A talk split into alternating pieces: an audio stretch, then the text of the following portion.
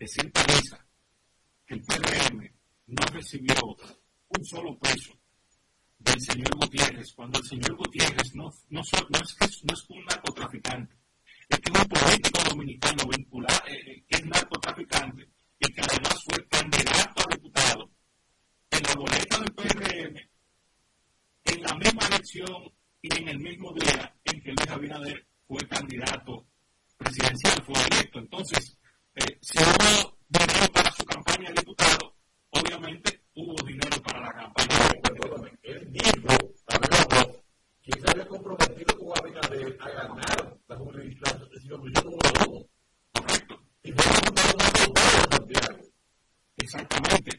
today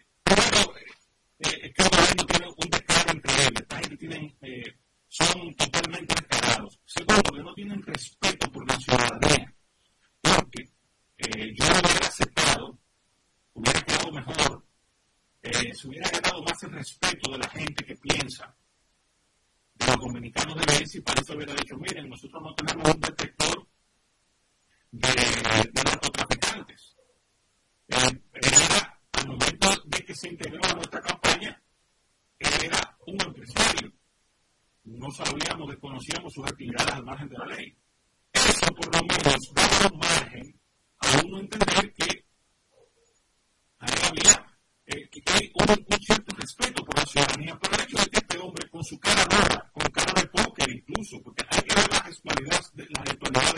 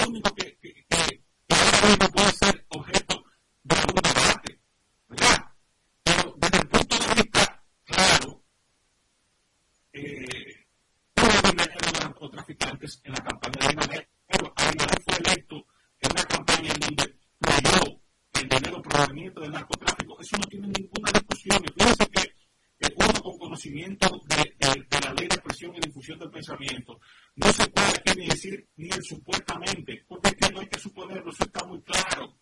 Lo único que sí eh, debemos ver es si hubo intención dolosa en esa captación de recursos del narcotráfico. Es lo único que debe discutirse. Carlos, no vamos a hablar de lo que dijo el presidente, que no tuvo nada que ver con la ley 124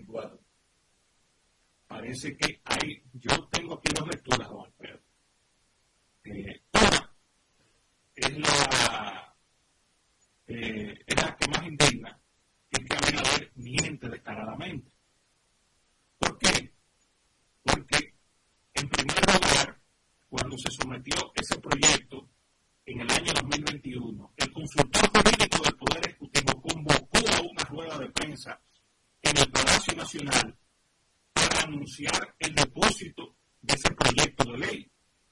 La ley que crea, que, crea, que crea la Dirección Nacional de Inteligencia. Segundo, y esto lo conozco porque fui parte, dentro del paquete de leyes, ellos querían consensuar en el fallido diálogo del año 2022, está precisamente esa. Y en una exposición que ellos hicieron a los comisionados en la comisión en la que yo era parte, eh, se hizo una exposición importante sobre esta ley, no en detalle, porque nunca quisieron darnos los proyectos, pero sí lo que querían en términos eh, generales. Correcto. Y aquí hay una segunda lectura.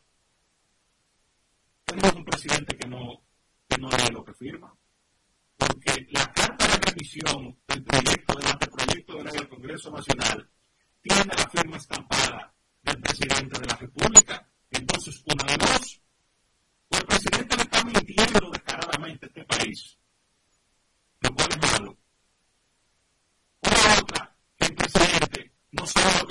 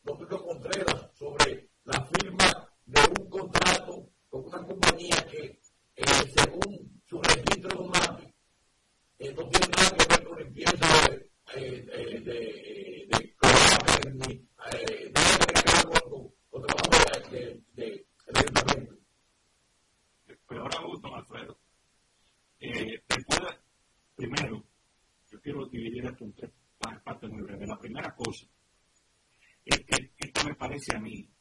La denuncia hecha por un político sobre un acto, eh, cuestionando un acto administrativo de una, de una entidad pública, como es el caso, me parece a mí la denuncia mejor fundamentada. Domingo hizo lo que parece que no han querido hacer ninguno de los medios dedicados al denominado periodismo de investigación. Le pongo las comillas porque todos sabemos a qué me refiero con las comillas. Él hizo un trabajo muy bien hecho voy al segundo fenómeno. Ningún medio convencional, ningún medio convencional le dio cobertura a esa denuncia de domingo. Pero no fue ni siquiera que la, que la refirieron, es que simplemente no existió para, para ningún medio convencional esta denuncia. Gracias a Dios que existen las redes sociales, como decía el presidente Andrés Manuel López Obrador, las benditas redes sociales. Porque eh, es lo que ha podido la ciudadanía a través de las redes sociales ver de lo que se trata. De hecho, fíjense el fenómeno importante de redes sociales, aunque hubo un silencio mediático eh, en términos de esta, de esta denuncia, obligó a la empresa a emitir un documento apócrifo. Digo apócrifo porque no lo firma nadie. Aparece membreteado con la empresa, pero sin la firma de un responsable. Entonces, ese documento apócrifo o cosas de la vida se está enseñado en todos los medios convencionales. Ojo, ese es un documento que no tiene eh, ni cabeza, que lo que hace es eh, eh, crear más dudas sobre el contrato. Y aquí voy a la tercera cosa que hicieron. Fíjense que en la denuncia de domingo dice que cuando fueron a personarse al sitio donde a la dirección de la supuesta empresa encontraron que lo que había era un local de, de, de envío de paquetes, de envío de recepción de paquetes. Pues, de inmediato, esa empresa puso un letrero empresa, Lucky. Y tiraron una fotografía y con todas las, las, las, eh, las figuras de redes sociales que están compradas por el gobierno, empezaron a difundir eso. Ahora, eh, está muy claro que hay muchas cosas que explicar en eso. Sobre todo porque el propietario de la empresa de courier es el mismo propietario de la empresa del grupo LACI. Entonces, eh, la, la, señora alcaldesa tiene que referirse al tema, tiene que responder ¿Dónde están los 155 millones de pesos? ¿Dónde está el trabajo que se hizo con eso? Y aquí voy entonces a la otra parte que, me llama la atención. Eh, evidentemente que hay un, una operación de mordaza, eh, mordaza virtual eh, los medios de comunicación. Yo digo personalmente que la publicidad gubernamental en la República Dominicana opera como una censura enmascarada. Porque cuando un medio de comunicación le pone, cuando el gobierno le pone a un medio de comunicación una publicidad en este país, lo está obligando prácticamente a seguir su agenda. Fíjense un dato. La señora Carolina Mejía fue entrevistada en un importante programa radio de nuestro país dedicado al entretenimiento, no a la política, al día siguiente de la denuncia que nadie se atrevió a preguntarle. Pero fue Domingo Contreras a otro canal importante del país al día siguiente. Y además de que hicieron una entrevista de 10 minutos, tampoco le preguntaron sobre el tema. Evidentemente que hay un afán de mutar a la oposición. De callar cualquier cosa que pueda salir del ámbito opositor en este tema. Fíjense también un detalle. Hay un caso, hay varios casos que lo hemos visto todos, de comunicadores que comenzaron con una línea crítica con el gobierno, que de repente han ido moviéndose y ahora son eh, todo lo que hace el gobierno está bien.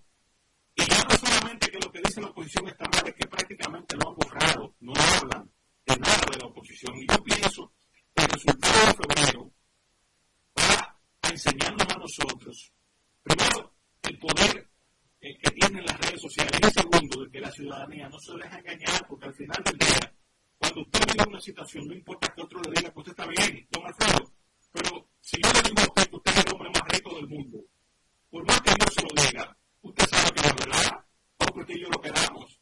Entonces, por más que nos digan a nosotros que todo está bien, que este es el mejor gobierno del mundo, la gente, el dominicano de a pie, está viviendo la comida cara, la delincuencia, más apagones, la factura más alta, eh, el, el deterioro en todos los servicios. Fíjense algo, en este país, eh, eh, ahora conseguir renovar un pasaporte tarda más de dos meses. Pero eso está fuera de los medios de comunicación ya, ya no se habla de las largas filas en pasaporte, ya no se habla del desastre que tienen allí. Y es precisamente por esa, censura eh, de nuevo puño que tenemos, que se hace a través de la publicidad gubernamental. Es decir, yo no te a callarte, yo te pago para que no hables. Es decir, que es una cosa, eh, un fenómeno eh, interesante el que estamos viendo aquí con, todo este tema de la publicidad gubernamental. Sí, eh, Juan Carlos, eh, eh, creo que merece la pena hablar de lo que dijo López Popular sobre el túnel, que, que túnel y, y eh, se pagó para limpiar los informales, pero realmente eh, o no lo limpiaron o lo limpiaron mal o creen que, la, que es por temporal que se limpian los informales, es una tarea cotidiana. Don Alfredo, justamente, el Domingo Contreras fue al, al, túnel de la, de la Núñez de Cáceres eh, a presentar eso a los periodistas. Y está prácticamente los, los, los, los obliga a que, a que vayan con él para enseñarle. Ellos, ellos lo que querían era que él hiciera la denuncia e irse y no grabar. Y él le dice, no, pero vengan, es que mi palabra no vale, yo quiero que ustedes lo vean. Y aún así hizo eso. Tuvo varios redes sociales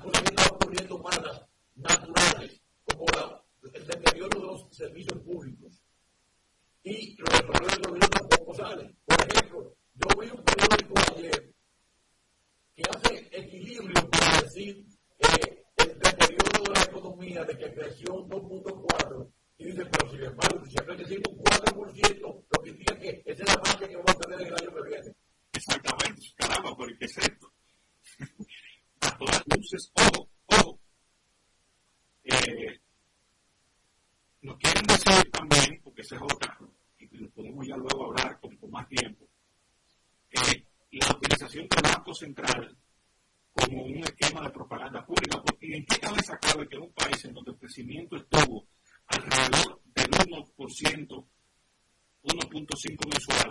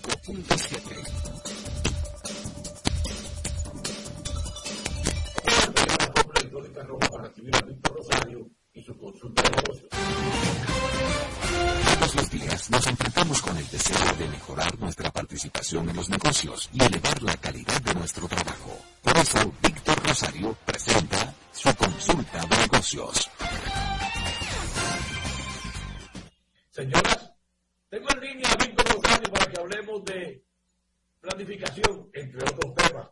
Víctor Rosario, buenas tardes, buenas noches, buenos días. Saludos, Alfredo, y saludos a todos los amigos que nos acompañan siempre en esta consulta de negocio. Alfredo, hoy vamos a hablar de planificación. Pero antes de entrar en el tema de planificación, otro tema que permite mucho que nos planifiquemos o no, es que en el día de, en esta semana, vence el tiempo para renovar los marbetes, para renovar la placa, como todavía mucha gente llama, renovar la placa.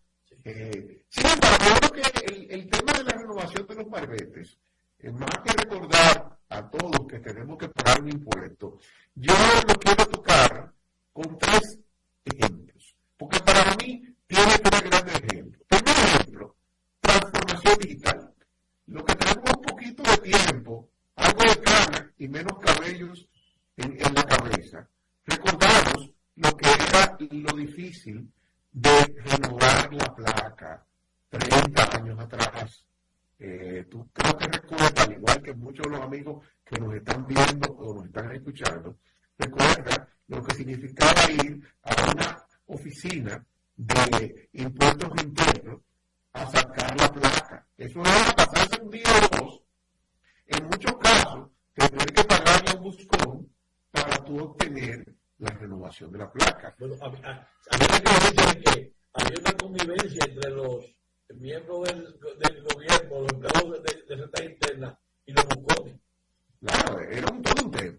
Entonces, hay que reconocer un excelente ejemplo, porque para mí, eh, yo siempre he dicho, para mí la, la Dirección General de Impuestos Internos, en adición a que nos mete la mano en el bolsillo y es el primer socio que tenemos todas las personas y las empresas que cogen su dinero primero que nosotros. Eh, hay un ejemplo de transformación digital, pero también un ejemplo de eficiencia operativa. ¿Por qué? Porque desde un punto de vista, ese caos que resultaba para todos lo que antes teníamos que ir a renovar la placa, hoy en día, en donde tú tienes un periodo que típicamente está durando más de tres meses, tres a cuatro meses, en donde desde la comodidad de tu oficina, de tu casa, donde quiera que tú estés, tú entras a la página web de impuestos internos y en cuestión de un par de minutos, con simplemente digitar los datos básicos, seleccionar y cargar tu tarjeta de crédito, tú renovaste los marbetes y decidiste a dónde te los manden y en cuestión de dos o tres días ya tú tienes tu marbete en tu mano y el único movimiento físico que tú hiciste fue el teclado y el mouse de tu computadora. Ahora, estos dos primeros puntos son dos ejemplos positivos. Hay un ejemplo negativo y es el descuido de la población. Las estadísticas que veía hace unos días atrás indicaban que hace dos semanas atrás faltaba más del 30, 40% del parque vehicular por renovar un albergue. No sé dato específico esta semana, eh, porque no tengo el dato específico, eh, y sé que sí sé que a todo el que no ha renovado en el, en el periodo de tiempo van a tener que pagar un recargo creo que de dos mil pesos. Eh, yo diría que le cobren cinco mil, eh, no dos mil, porque usted tuvo el tiempo de sobra. aparte, que es bueno recordar que por un tema de evitarse un problema, nuestros gobiernos han ido dilatando la aplicación de una ley que está vigente, en donde todos deberíamos estar pagando muchísimo dinero de placa, porque recuerda que hay una ley vigente que debe tener más de cuatro o cinco años o seis eh, vigente, en donde el impuesto a la circulación ya no es el monto que hemos pagado de los 1.500, 3.000 pesos, sino un monto que está asociado al año del vehículo, el tipo de vehículo. Eso es ley, pero ningún gobierno lo ha querido llevar a la práctica por lo. Hay que, hay que anotar que eh, la iniciativa de Leonel, que modificó el Estado, que modernizó el Estado, ha agilizado eh, las operaciones por parte del ciudadano, no solamente en materia de, de, de, la, de la, el, el, impuesto de circulación, que es la placa, pero también en, en las otras áreas impositivas.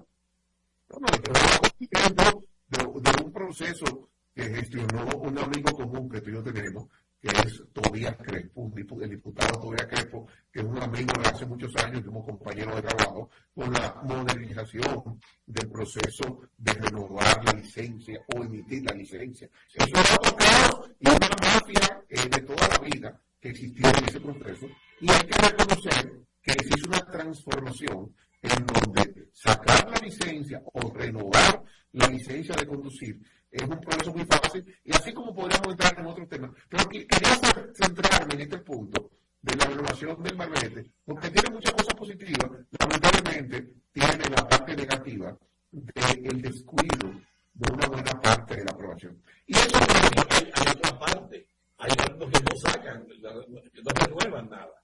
Sí, eso te va a pasar. Eh, hay un tema de un público que no se quiere montar en nada y no necesariamente porque no quiere o no tiene con qué pagar impuestos. Es un tema de descuido. Eh, yo no tengo problema, yo circulo eh, y, y tú tienes especialmente en personas que tienen vehículos que tienen una circulación limitada en pueblo o en un barrio donde no saben de ahí. Dicen, es que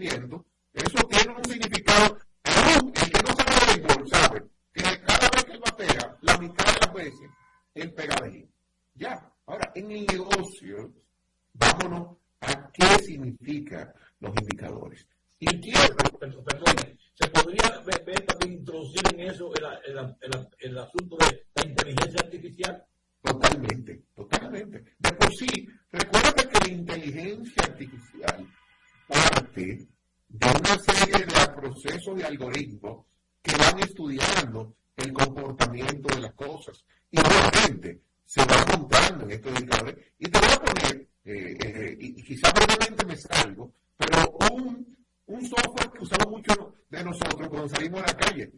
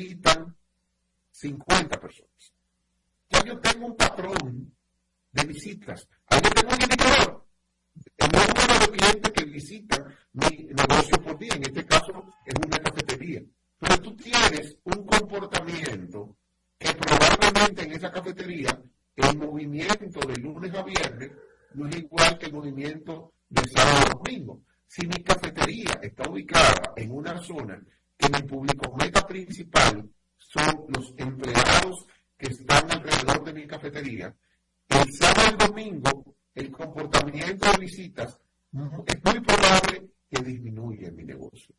Entonces, ahí tú tienes un indicador básico que es número de clientes que entran y compran. Ahora, ¿cuánto compran? ¿Cuánto es la transacción promedio? Ahí tú tienes otro indicador. Ahora, eh, indicadores que te sirven a ti desde el punto de vista operativo es, partiendo del flujo de clientes, ¿qué insumos yo necesito en mi cafetería? Y me voy a insumo básico de una cafetería, sándwich y jugo. ¿Cuántas libras de jamón? ¿Cuántas libras de queso? ¿Cuántas fundas de pan? ¿Cuántas lechosas? ¿Cuántas naranjas? ¿Cuántas piñas? Yo tengo que comprar para mis productos fundamentales, sándwich y jugo de tres frutas. Eso es lo que yo vendo. Pero ya yo tengo indicadores que me ayudan a mí a planificarme en términos de compra. Sin embargo, y te para que entendamos la importancia de los indicadores, mi cafetería está en una zona en donde al lado o al frente de mi cafetería funciona para tiempo de elecciones un recinto electoral. Yo puedo decidir que el día de las elecciones, oye, yo tengo un mercado meta cautivo, todo el que va a votar al salir me puede comprar un sándwich, un refresco o al menos una botellita de agua. Yo puedo calcular, pero espérate, yo busco en la Junta y yo sé que en ese recinto votan, eh, hay tantas mesas funcionando, hay dos mil personas. Dice, pero ven acá. Pero si hay dos mil personas, y ahí viene otro indicador, al menos el 30% me compra una botellita de agua. Óyeme, 2.000, el 30%, 600. Yo estoy vendiendo 600 botellitas de agua en un rango de tiempo de 8 o 10 horas. Eh, no es atractivo. Es atractivo que yo se diga, tenga agua fría. Probablemente yo no voy a tener la transacción normal de los jugos y los, los sándwiches, pero yo puedo hacer negocio. Y todo eso partiendo de qué? De data histórica que me genera indicadores información que yo tengo que me permite, por un lado, planificar mejor, pero por otro lado, ser proactivo en la renta. Y fíjate que te hablé de indicadores en un negocio básico, una cafetería, lo único que vende son sándwiches, jugos y botellitas de agua que le agregué al final.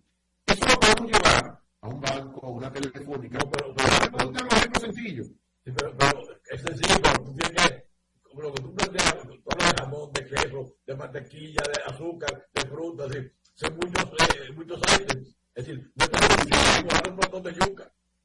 Pero tú tienes que poder planificar contigo, porque yo sé, si vengo un pico, yo me planifico. Eh, y eso es la importancia de llevar indicadores. No es que usted va a llevar 200 indicadores. En mi cafetería quizás yo voy a llevar 5, 6, 7 indicadores que van de lo financiero a lo operativo y a lo comercial. Y te toqué tres áreas fundamentales de llevar indicadores. Financiero hay que llevarlo, porque si no el negocio quiebra. comerciales hay que llevarlo porque eso es lo que me permite medir el flujo de clientes y operativos porque si no me preparo me quedo sin jamón y queso y a la mitad del día no tengo que vender. Alfredo, espero que mi tema de planificación de hoy haya servido. Importante, a todo eso, cuando tú entras en software, podemos aplicar en, inteligencia artificial que todavía ayuda más. Yo digo, Víctor, me imagino que habrá algún tipo de aplicación que no pueda manejar eso y tener que eh, hacerlo escribiendo. O eh, muchos de esos indicadores, algunos de ellos te los puede llevar cualquier software ERP que tú puedas adquirir con un pago de 10, 20 dólares mensuales. Obviamente ya otro tipo de indicadores requieren de otro tipo de aplicativos que te pueden llevar a esos indicadores. Inclusive hay ya software más complejo que te generan alertas eh, cuando tú tienes cambios drásticos en algún indicador de este tipo. Y, ya para cerrar, porque sé que el tiempo nos está votando, por ejemplo, cuando tú tienes un producto que te rompió de un parámetro de venta o de cambio de venta, eso te genera una alarma que tú puedes programar, porque algo normal está pasando. Si yo tengo un supermercado y yo vendo eh, 200 libras de azúcar al día, y un día se disparó a 500, eso no es normal. Eh, hay escasez. Hay un negocio cercano que no tiene ese producto. Algo pasó, porque tú tienes un rango en donde ese producto te va oscilando entre 180, 200, 220 libras al día. Brincar a 500 un día no se da de manera fortuita. Sea por alguna razón que tú, como dueño del negocio, deberías analizar porque te cambió drásticamente un indicador sin existir una razón normal para generar el cambio. Eso es lo que tienen los indicadores. Víctor, muchas gracias. Muy instructivo esta eh, exposición sobre los indicadores. Señores, con esto me despido hasta una próxima consulta de negocio. Hasta luego. Bye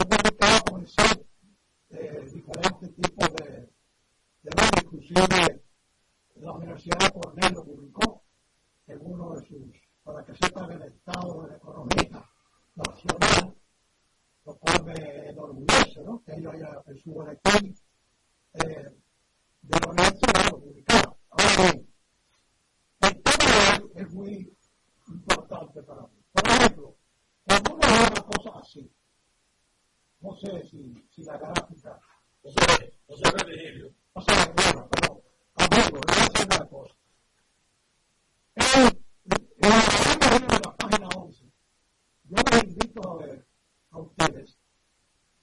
Eh, ¿Qué está pasando con la actividad minera? Que cerró con un saldo indecentemente negativo por cuarto año consecutivo. O sea, para que los amigos entiendan, los aportes del sector han sido nulos. Por el contrario, ha dejado de aportar, como tradicionalmente lo hacíamos los 6, 7 años atrás.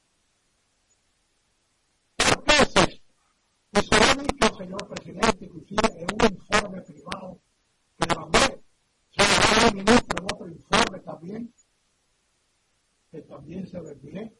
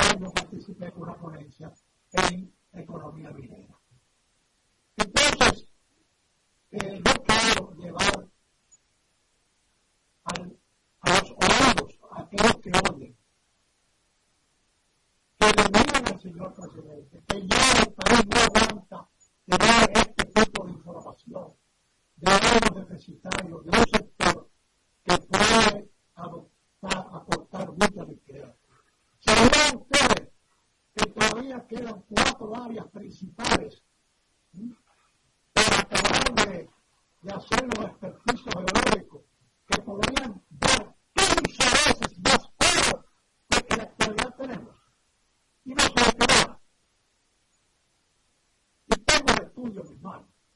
Lo tengo.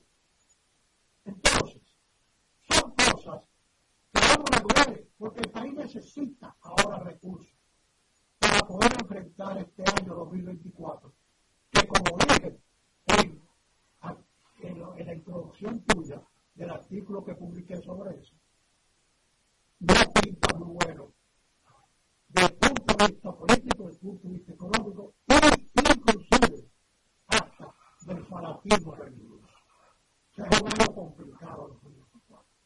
Nosotros la exhortación de que por fin se modifique la ley que crea el Ministerio de Energía y y se llame Ministerio de Energía y Hidrocarburos y se haga el negocio, repito, el negocio eléctrico de ese ministerio. Eso es cuanto tengo que decir, sea alguna inquietud que tú tengas o cualquier otro amigo que pueda llegar por WhatsApp una inquietud. Virgilio, eh, si tú le has enviado eso al presidente y al ministro, puede decir que eh, ellos son los que quieren que nos la decisión. Ahora bien, el tema, recuerdo una vez, ¿por qué hay una disminución en la protección en la llegada de la minería? Porque, y, y no puedo decirlo porque también es una excelente persona el ministro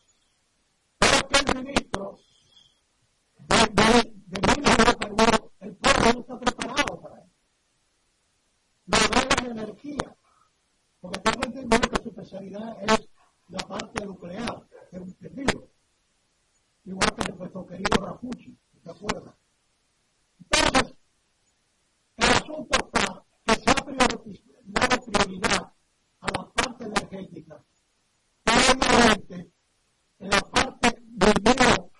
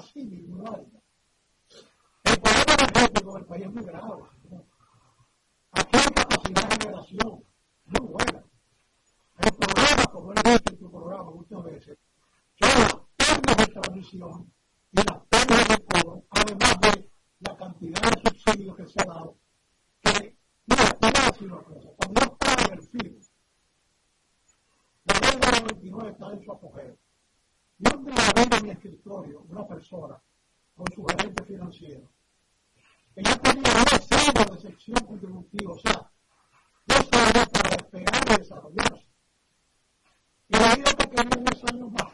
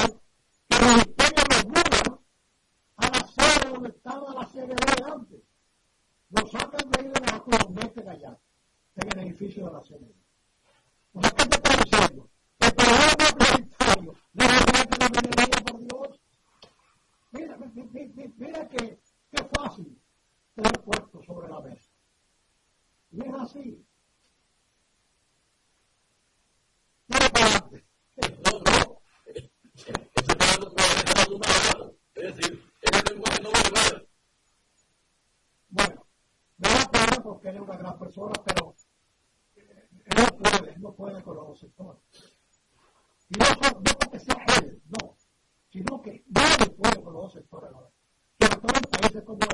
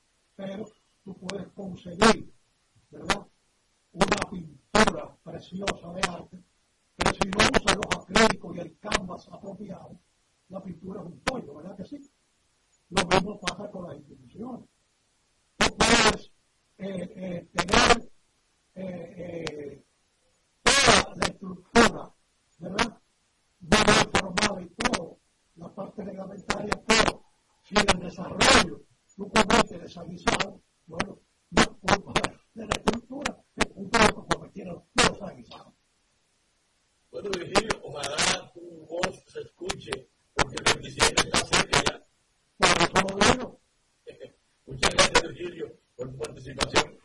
Gracias, por favor. Dale buenas noches y buenos días. Amén, Jesús. Hasta luego. Hasta luego. Señoras, señores, amigos de la tierra y más allá, gracias. Muchísimas gracias por haber estado en sintonía con nosotros durante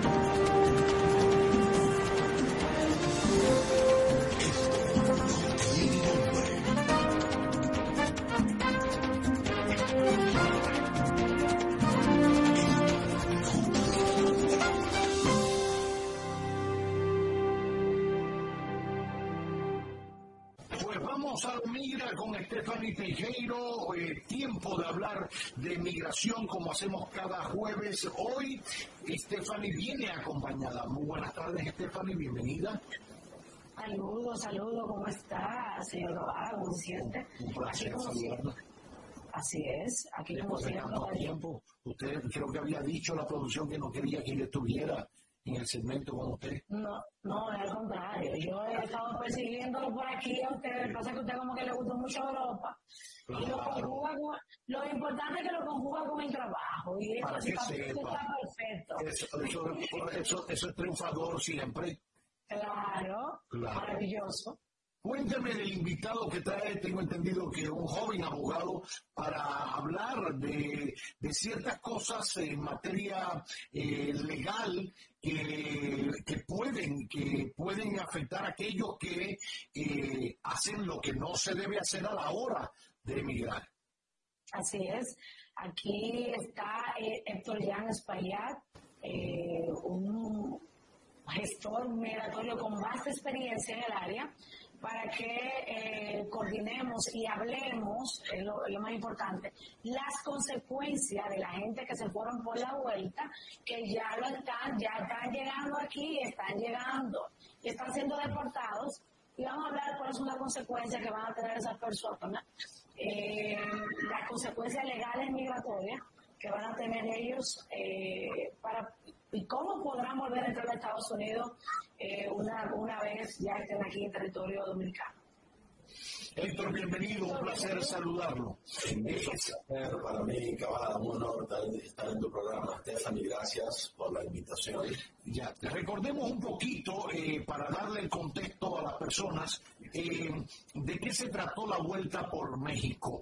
Y a la vez que descubrieron aquello, ¿qué pasó con todas esas personas? No solo dominicanos, sino también latinoamericanos en general, que utilizaban ese, ese vínculo, ese puente, esa frontera terrestre entre Estados Unidos y México.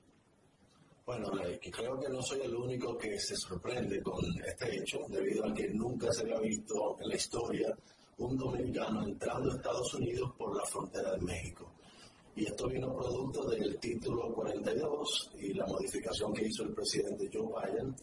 De alguna manera hubo una especie de flexibilidad que permitió que personas de otros países que no aplican, que no son elegibles para el tema del asilo, pudieran entrar a Estados Unidos tener una entrevista con un oficial del CBP y posteriormente le dieran la, la oportunidad, por lo menos, de presentarse a una corte ante un juez. Bueno, el, el resultado de eso ya lo sabemos. Sabemos de por sí que no habría manera legal para una persona poder recibir una green card o un estatus en los Estados Unidos debido a que entró sin inspección. La ley de inmigración y nacionalidad es muy estricta en este sentido. Solamente pueden tener un estatus las personas que entran de forma legal o aquellas que no entraron de forma legal pero que están bajo uno de los programas que tiene el gobierno, ya sea con un parol, víctimas de violencia, un asilo y lo demás. Pero este no es el caso de nuestro país. Nuestro país, no sé si sabía Cabada, que ocupa la posición número uno entre todos los países del mundo que miran a Estados Unidos. Y pudiéramos decir que México, pero si comparamos los 148 millones de habitantes que tiene México, con los 13 millones o casi 13 millones que nosotros somos. Seguimos siendo el número uno. El número uno. Más, más visas de inmigrantes, más visas de no inmigrantes. Hay una fascinación, no sé si recuerdo una entrevista que se hizo en el periódico El Diario hace unos 3, 4 años, y decía que más del 50% de los dominicanos, visas de no inmigrantes, hay una fascinación, no sé si recuerdo una entrevista que se hizo en el periódico El Diario hace unos 3, 4 años, y decía que se hizo en el periódico El Diario hace unos 3, 4 años, y decía que más de 3, 4 años, y decía que más de los